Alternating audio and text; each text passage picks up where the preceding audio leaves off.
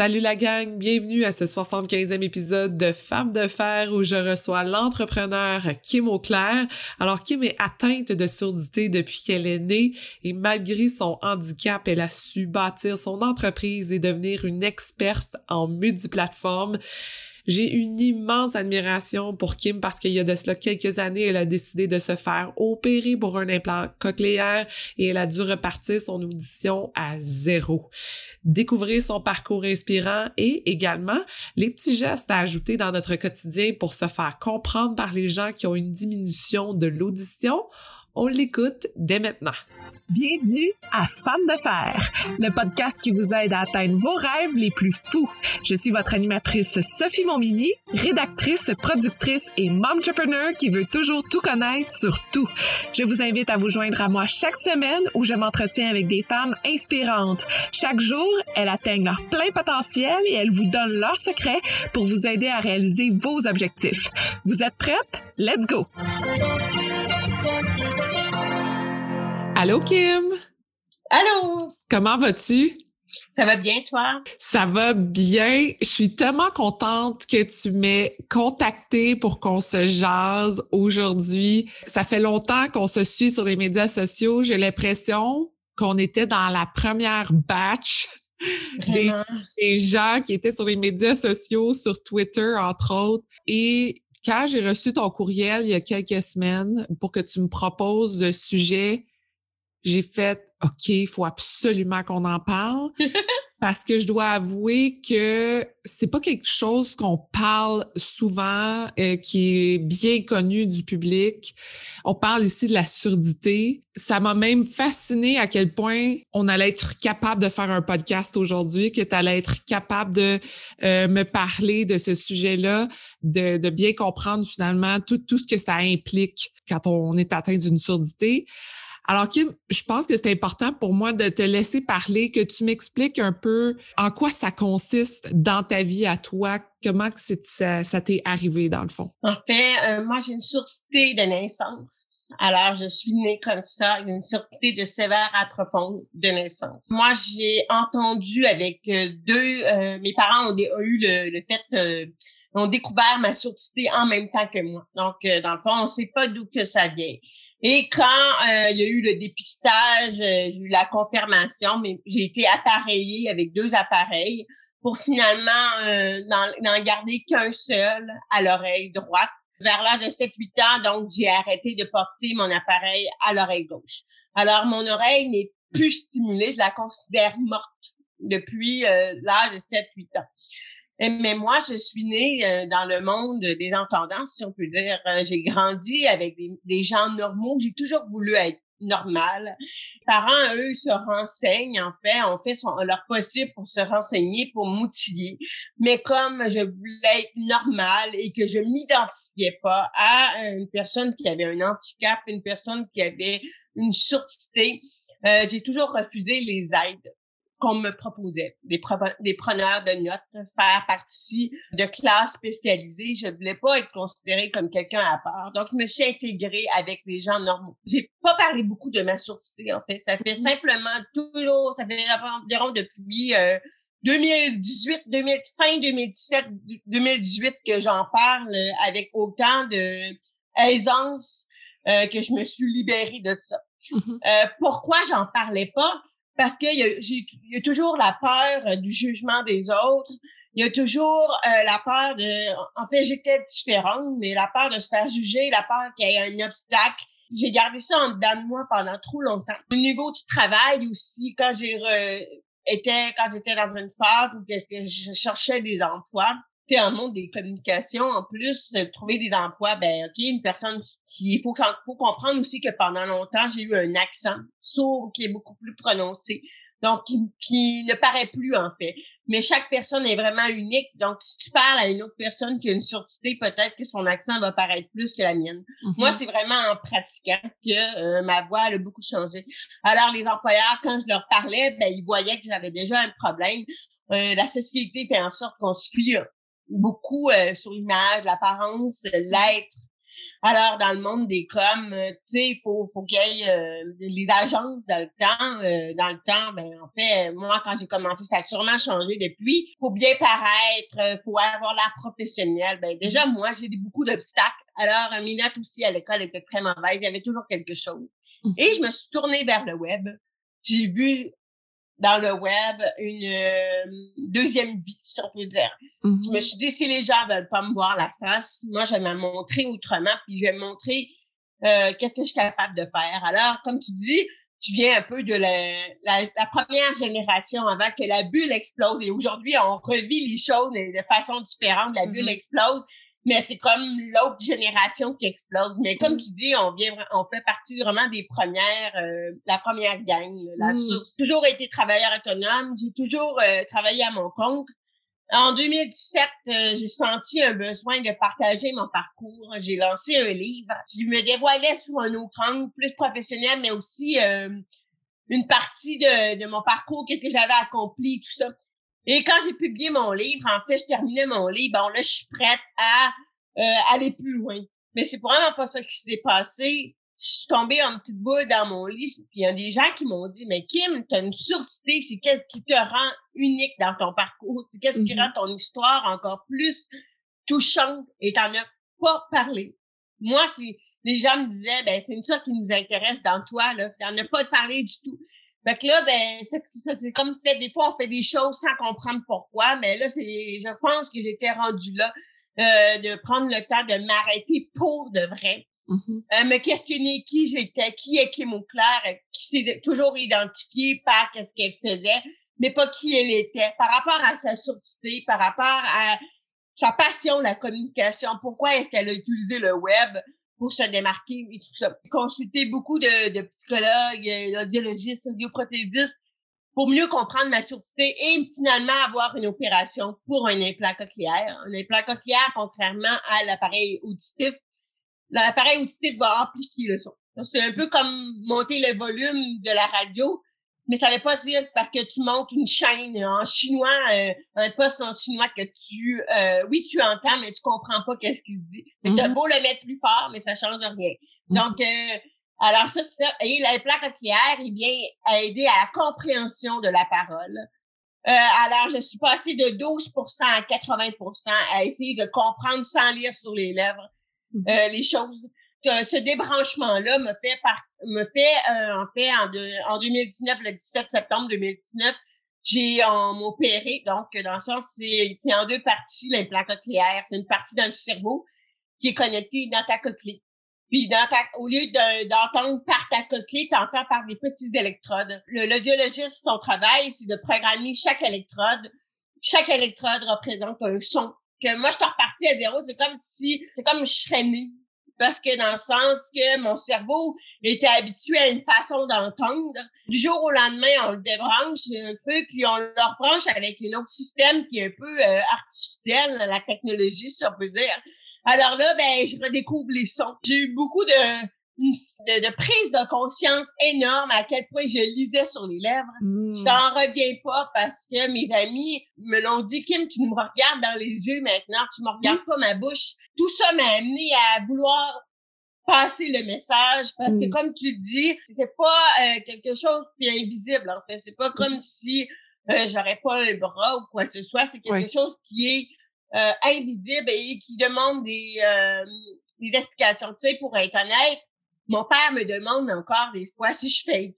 Fait que, tu sais, dans le fond, euh, c'est pas, c'est pas, c'est pas conclu, mais c'est, il y a beaucoup de vulgarisation à faire. Mm. Et j'avais jamais parlé, même dans ma famille, dans mes amis, ça se limitait pas plus fort ou mettre du sous-titrage, mais jamais j'avais parlé de mes défis au quotidien en, en détail parce que je n'arrivais pas à les exprimer. Mais maintenant, que je me suis énormément renseignée, que j'ai moi-même vulgarisé les choses, c'est vraiment plus facile pour moi de le faire. C'est important pour moi, Kim, de mentionner que c'est que tout récemment, finalement, que tu entends bien les sons et qu'avant, c'était seulement le volume que tu montais le mieux possible. Mais pour moi, je suis quand même assez fascinée du fait que depuis que tu es jeune, donc tu as fait l'école de cette façon-là, et tu as monté une carrière maintenant dans le milieu des communications, dans le milieu des médias sociaux où tu as un nom bien établi, où on travaille avec toi parce que tu es une entrepreneur, t'aides les entrepreneurs à développer leur entreprise.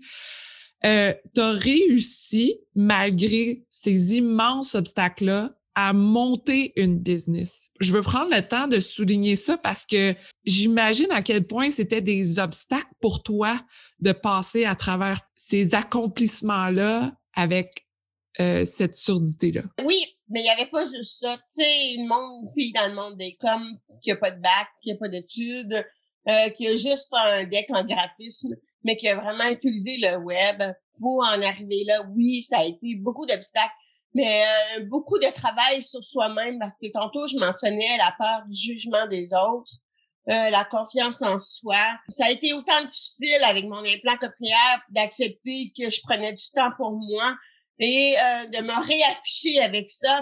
Je voulais pas faire pitié. J'ai jamais voulu qu'on m'identifie à ma surdité. Je voulais mmh qu'on m'identifie. Mon premier obstacle, c'était d'être crédible, d'être visible, de montrer que j'avais quelque chose dans la tête malgré euh, mes, ma différence, euh, quoi que ce soit. Chose que oui, tu as raison.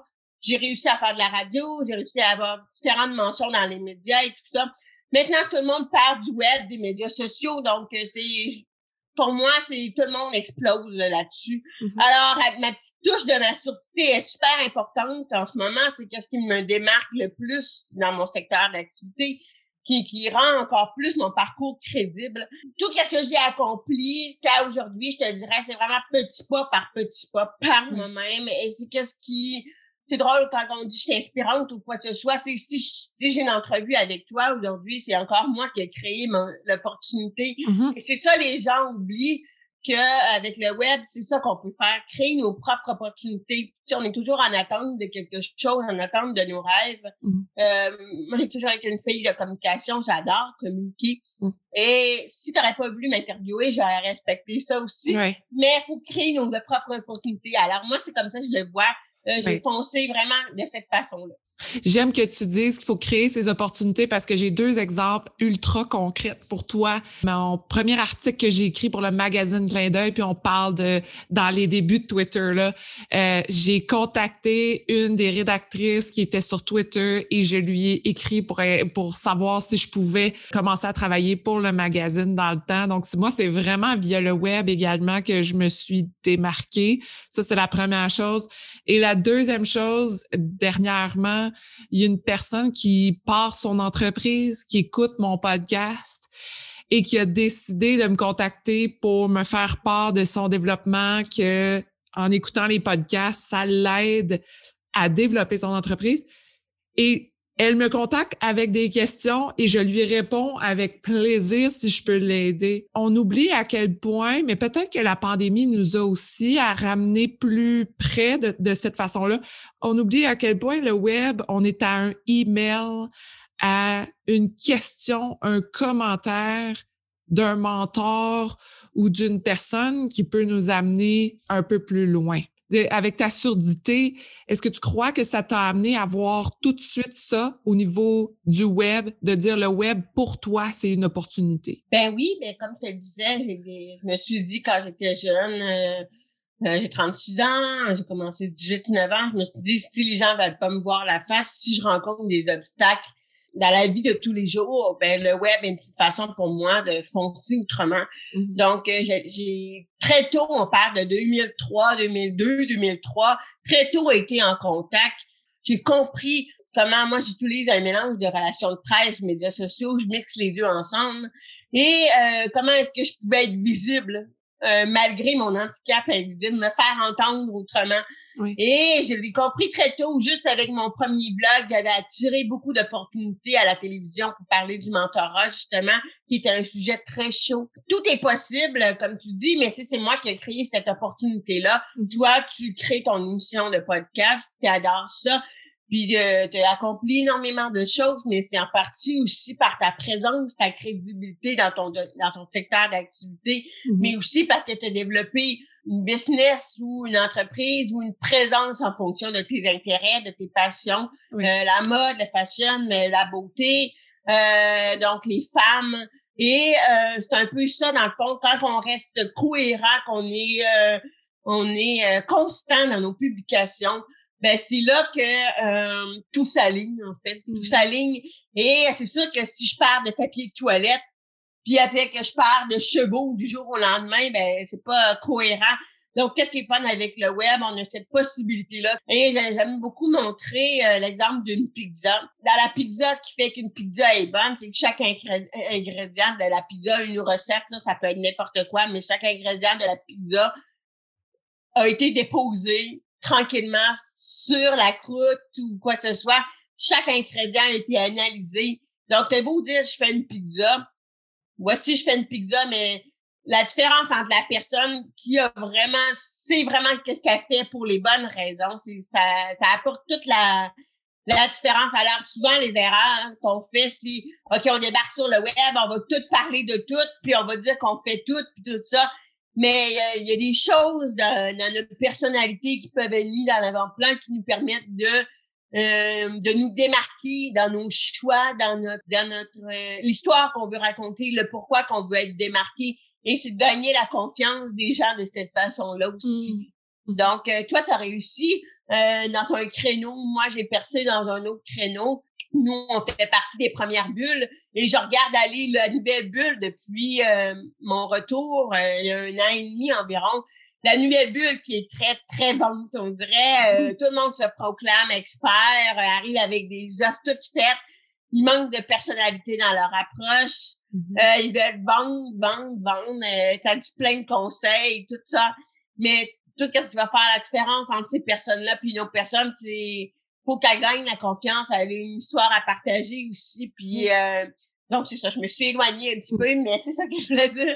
non, mais je, je, te laisse parler parce que c'est le, c'est les conseils d'experts qu'on entend là, d'une personne qui a énormément de, de, justement de background en arrière et d'expérience que, que les gens écoutent pour le podcast, évidemment, le sujet dont on parle, mais aussi pour les petits conseils qui s'y glissent, ça nous donne des idées et ça nous amène plus loin pour nous se développer. Mais revenons justement à l'implant que tu as eu. Comment tu t'es senti quand tu as entendu les euh, sons pour la première fois? Est-ce que ça a été un oh my God, la vie euh, d'un. J'avais des attentes, mais tes attentes étaient très élevées avec toutes les questions qu'on écoutait sur le web. Il a entendu pour la première fois, il entend sa mère pour la première fois, toutes les vidéos qu'on voit sur le web.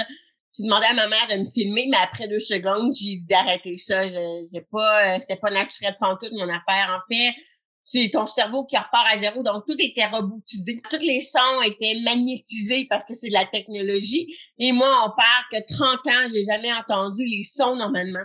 Euh, le tic-tac de l'horloge très fort. C'est comme si tous les sons réapparaissent aussi du premier jour. Donc, toutes les, les petits taille moi qui tape au clavier, là, je l'entends plus. Je l'entends, mais je porte plus attention, évidemment.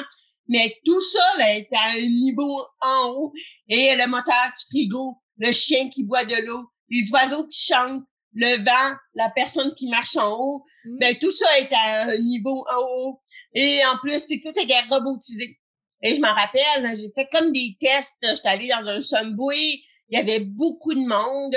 Tous les sons étaient élevés. J'étais hyper stressée. Je suis retournée plus tard, deux mois plus tard. J'étais plus euh, calme, euh, mieux posée, tout ça. J'étais plus euh, en confiance. Mais c'est comme si tout me stressait. Là. Vraiment, mmh. là, c'était beaucoup de choses en même temps. En fait, la façon que ça se passe, c'est que moi, j'ai eu droit à une nouvelle, un nouveau fonctionnement. D'habitude, ceux qui ont passé avant moi, en fait, ils ont, il y a l'opération, puis il y a le branchement. Avant moi, les gens se faisaient opérer, attendaient un mois avant d'avoir le branchement. Et euh, ce qui n'est pas pratique pour les gens qui entendent juste une oreille. Parce que moi, il n'y a rien à faire à moins que la technologie invente quelque chose. Mais ils travailleront pas avec mon oreille gauche parce qu'elle n'entend pas à la base, elle n'a pas été stimulée. Donc, ça sert à rien de faire une opération de ce côté-là. Ils prendront pas le risque. Mmh. Alors, pour moi, un mois sans entendre, euh, OK, deux semaines, une semaine, c'est correct, j'ai déjà fait.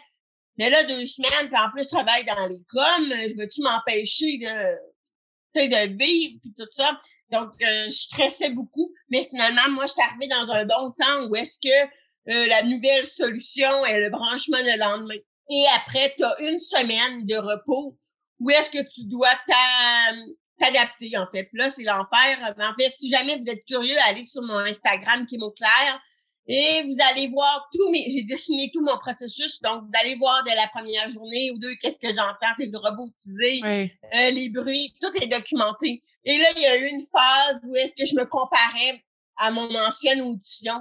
Et je me demandais, est-ce tu la voix de mon frère? Est-ce tu vraiment la voix de ma mère? C'est qui qui me parle? Et après, on fait une programmation intensive d'une semaine. La programmation intensive d'une semaine, c'est que on joue dans le cerveau, ben, pas joue dans le cerveau, mais on branche, euh, on joue avec les électrodes. Donc, euh, chaque, euh, ça fait pas mal, là. C'est juste un fil qui est branché avec notre appareil, tout ça. Mais le biologiste nous fait passer les bips. Donc, pour chaque électrode, c'est trois bips. Moi, j'ai 36 électrodes dans ma tête. Il y en a qui en ont plus, ça dépend de la compagnie.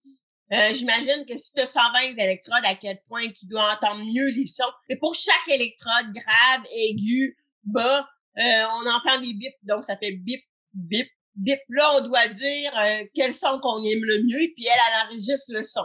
Alors, ça te donne une, idée du travail qu'il y a à faire. Et après, pendant deux mois intenses, on te réapprend à entendre les consonnes euh, A, E, I, O, U.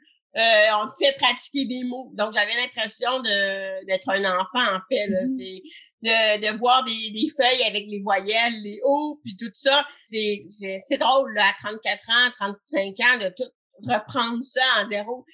Puis, ben, c'est là que j'ai vu ma progression, là, après deux mois, tout ça, de façon intensive. J'ai recommencé la, je faisais de la radio. J'ai recommencé le plus rapidement possible parce que je voulais, ça m'ennuyait, mais je veux dire, je m'ennuyais énormément de ça. Je voulais euh, stimuler davantage mon oreille. Euh, dans des endroits plus réalistes, en fait. Ma vision du travail a complètement changé. Pourquoi?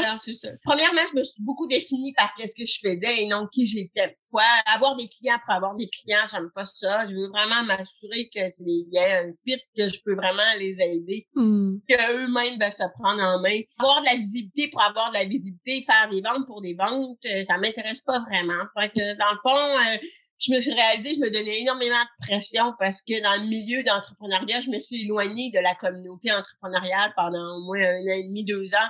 Je me suis éloignée de tout le monde parce que c'est comme être dans un cercle puis on s'influence entre nous. Et ça nous donne une forme de pression. Ben là, il faut lever de l'argent pour parce que moi j'avais un espace de coworking à Beauport aussi dans la bâtisse de mon papa ben là, t'es à Beauport, euh, tu t'es pas dans le centre-ville, euh, tu c'est pas cool. Ben excuse-moi, j'habite dans le centre-ville depuis dix ans, fait que je m'en fous, moi, que j'aille un espace de coworking à Beauport, je me démarque autrement. Encore là, la part du jugement, la, pression que je me donnais pour rien à atteindre un certain niveau. J'espère que vous aimez l'entrevue autant que moi et pour suivre toutes les nouvelles du podcast Femmes de Fer, je vous invite à vous abonner à la page Instagram Femmes de Fer Podcast. C'était important aussi pour toi de t'impliquer dans les associations qui s'occupent des gens qui ont des problèmes au niveau de l'audition euh, puis je veux juste te sortir une statistique. 40% des Canadiens âgés entre 20 et 79 ans sont atteints d'une perte auditive légère ou sévère. Pour moi, c'était vraiment énorme comme chiffre, 40 Il y en a plus qu'on pense parce que même Statistique Canada n'a euh, pas les chiffres exacts. Parce que euh, j'ai travaillé moi-même, j'ai eu des mandats pendant ma réadaptation je me suis calmée au niveau du web, puis je me suis rapprochée des associations. Je suis pas mal, j'ai pas mal travaillé avec toutes les associations que tu peux avoir au Québec. Et ils sont toutes d'accord pour dire que le Statistique Canada ne sort pas les chiffres exacts. Et euh, le dépistage de la surdité est pas offert maintenant dans tous les hôpitaux. Il y en a peut-être 18 sur 36 qui sont euh, offerts. C'est pas tous les enfants qui vont avoir un dépistage auditif à la naissance. Surtout un parent qui n'a jamais eu de contact à la surdité avec son enfant. Il y a toute la catégorie aussi, la, personnalisation. Il y a les sourds, il y a les malentendants. Ça aussi, je sentais le besoin de m'identifier. Ma mère, elle, elle m'a toujours dit que j'étais malentendante. Mm-hmm. J'ai utilisé ce mot-là pendant longtemps, mais quand j'ai commencé à accepter ma surdité, je suis, j'ai commencé à dire je suis sourde et j'entends grâce à l'implant cochléaire. Parce que si je l'enlève, si je fais ça, parce que là, c'est comme un aimant qui est dans la tête, si j'enlève l'aimant que j'ai sur la tête, j'entends rien. Alors là, je t'entends un peu grâce à mon iPhone qui est branché en Bluetooth avec moi. j'entends grâce à mon implant cochléaire parce que de toute façon, mon audition, euh, il reste un petit, un petit peu d'audition, c'est les sons aigus. Et mais sans ça, euh, dans deux ans, peut-être que tu elle va se perdre complètement. Donc, euh, moi, c'est l'identification. Alors, Statistique Canada n'a pas tous les chiffres parce que c'est pas toutes les personnes qui fonctionnent comme moi qui vont s'afficher ou qui vont se dire affirmer leur handicap ou leur différence. Mmh. Alors, il manque beaucoup de chiffres. Mais c'est pas juste euh, associé à la, les personnes âgées. Donc, il y en a énormément mmh. plus qu'on pense. Et c'est la perte auditive. Il y en a beaucoup qui perdent la surdité du jour au lendemain. Alors, c'est pas des gens qui... c'est parce que des gens qui mettaient beaucoup de musique trop forte et qui ont perdu euh, l'audition du jour au lendemain. Mmh. Alors, on a toutes peut-être que toi-même, tu as une perte auditive puis que tu ne sais pas. Ben, en fait, moi, je voulais quand même souligner le fait, encore une fois, avec la pandémie, euh, mon, mon anxiété, mon stress m'a fait montrer que mon oreille gauche, que je, je pense que j'étais dans le déni depuis que j'étais jeune, avait une moins bonne audition, mais c'était pas constant. Et je suis allée passer des tests et j'étais j'étais dans le déni, premièrement, avant. Je voulais jamais passer des tests. Je voulais comprendre. Et finalement, pour l'instant, je n'ai pas de problème d'audition, mais c'est causé par des crises euh, de stress, d'anxiété. Euh, mais euh, je sais que tu parlais avant de lire sur les lèvres, aussi d'environnement extrêmement bruyant qui empêche les gens qui ont des problèmes d'audition à bien entendre les discussions, à bien converser. Euh, et je sais que même si pour l'instant on diagnostique rien au niveau de mon oreille, j'utilise quand même ou j'ai ces problèmes-là. C'est difficile de l'accepter, puis c'est difficile aussi de dire ben comme on fait quoi? Oui, c'est ça. Puis en plus, l'information ne vient pas à toi non. Euh, rapidement. Donc, euh, si tu as été grandi dans un, avec des gens normaux, que cette information-là ne vient pas à, toi rapidement.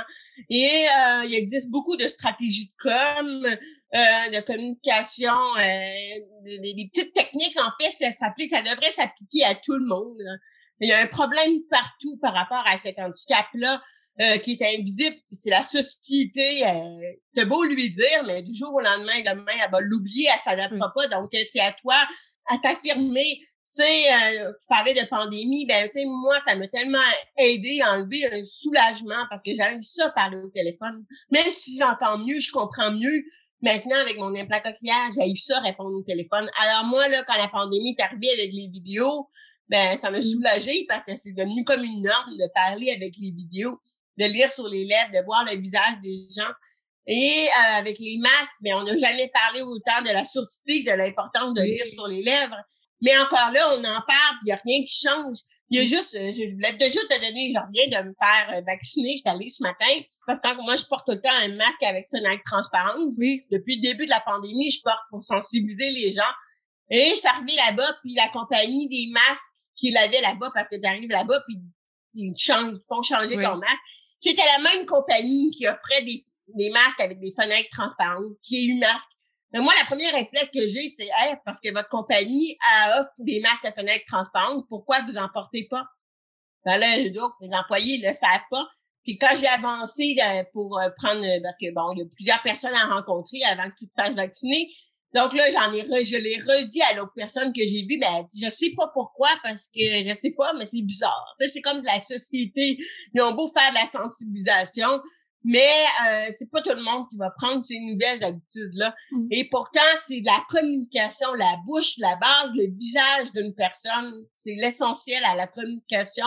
Et toutes les stratégies qu'on peut employer pour une personne qui a un problème auditif s'appliquent dans le monde entier. Moi, j'ai pas appris l'anglais, j'ai eu de la misère avec l'anglais. Mais j'appelle ça la langue de la débrouillardise. Je suis allée à Londres tout seul, puis je allée à Amsterdam. Est-ce que ça m'a empêché de communiquer? Non j'ai des mains, j'ai j'ai des papiers, j'ai des feuilles, j'ai mon iPhone. Avec la technologie aujourd'hui, tout est possible. Mm-hmm. Donc, euh, c'est la base de la communication. Ceux qui nous écoutent présentement, qu'est-ce que tu leur dirais pour que demain, ils arrivent dans leur bureau? Créer, créer dans votre guide d'employé une explication. C'est quoi une personne sourde? C'est quoi une personne malentendante? Faites une petite documentation de leur réalité, invitez une personne sourde et malentendante juste une journée et instaurer ça dès le départ de l'accueil de votre employé pour que tout le monde soit sensibilisé dans l'entreprise parce que vous allez attirer une clientèle, une nouvelle clientèle euh, sur malentendante euh, dans votre entreprise. Et vu qu'on est plus que vous pensez, ben c'est plus de business pour vous, euh, de, de fait que vous adaptez à notre situation. Alors, euh, des, aussi des sous-titres sur vos vidéos. Mhm. Si vous faites de la promotion, là, on en parle de plus en plus, l'importance, mais euh, qui n'est pas sur ses, sa, sa bolle de toilette en écoutant euh, une vidéo sans son ou le matin en écoutant une vidéo sans son, ben euh, la plupart du monde font ça. Donc, avec les sous-titres, ça aide énormément. Toutes les personnes sourdes et malentendantes ont leur propre histoire, mais euh, il y en a beaucoup actuellement qui ont énormément de misère à se trouver un emploi. Mm. Euh, toujours parce que c'est un blocage. Euh, de mentionner sa surdité dans le CV, c'est pas tout le monde qui le fait. Et quand ils le font, ben, ils veulent pas hein, que ça, ça les empêche. Donc, il y en a qui le font, il y en a qui le font pas. Euh, moi, maintenant, j'ai plus ce problème-là, mais il y en a d'autres pour qui ça, ça cause un problème parce qu'il y en a qui ont un retard de langage. Il y en a qui euh, communiquent mal. Ils n'arrivent pas à s'exprimer correctement. Donc, moi, j'ai eu cette- peut-être cette chance-là, en fait, d'évoluer dans le monde des communications, avoir des tribunes, euh, apprendre à m'exprimer, apprendre à structurer ma pensée, mais c'est pas tout le monde qui euh, ont eu cette occasion-là. Euh, j'ai croisé, moi, j'avais jamais été en contact avec la communauté sourde et malentendante. En fait, oui, mais je l'avais ignoré euh, très tôt parce que je m'identifiais pas à elle. Mais la première chose que j'ai fait quand j'ai décidé d'entreprendre euh, une démarche d'acceptation de ma surdité, ça a été d'inviter deux personnes que j'ai ignorées pendant plusieurs années, euh, qui sont sourdes, qui ont beaucoup plus de bagages que moi. Euh, et j'ai invité à manger pour on a parlé de nos réalités en commun. Puis on s'est rapprochés, évidemment. Euh, mais c'est des- une psychologue. En fait, c'est une des premières implantées à Québec, une psychologue euh, en surdité. Et euh, un autre qui voyage énormément, mais que lui, il se débrouille autrement toute sa vie, là, vraiment extraordinaire. En terminant, Kim, sur quoi tu travailles présentement? C'est quoi les, les projets que tu développes? Oui, en fait, depuis quelques mois, euh, je me concentre sur un accompagnement de trois mois qui aide justement les gens à développer des compétences dans les communications web pour se faire entendre. OK. Donc, euh, dans les médias, euh, notamment pour attirer plus de clients, être plus visible dans les médias traditionnels. Un mélange, comme je disais, plutôt de médias sociaux et de communication euh, de presse. Hum. Et pour ceux qui veulent en savoir plus, ils peuvent aller sur ton site web euh, parce que tu proposes des produits pour justement mieux comprendre. En terminant, je veux savoir qu'est-ce que ça veut dire pour toi, femme de fer? Femme de force, femme dure, fière d'elle, qui s'affiche et qui accepte la personne qui elle est. Merci beaucoup, Kim. Donc, pour te rejoindre, on, te- on va sur ton site web Kim Auclair. On va aussi sur les médias sociaux aller regarder ton Instagram. Instagram Kim Auclair. Merci beaucoup, Kim. Ça fait plaisir. Merci d'avoir été à l'écoute. J'espère que vous êtes incroyablement inspirés pour vos projets. Si ça vous intéresse de garder contact, rendez-vous sur Instagram sur le compte de Femmes de Fer ou abonnez-vous à l'infolettre. Et si vous aimez l'épisode, vous pouvez laisser un commentaire. C'est ce qui me motive à trouver les meilleures femmes de fer pour vous. Et je vous dis à la prochaine.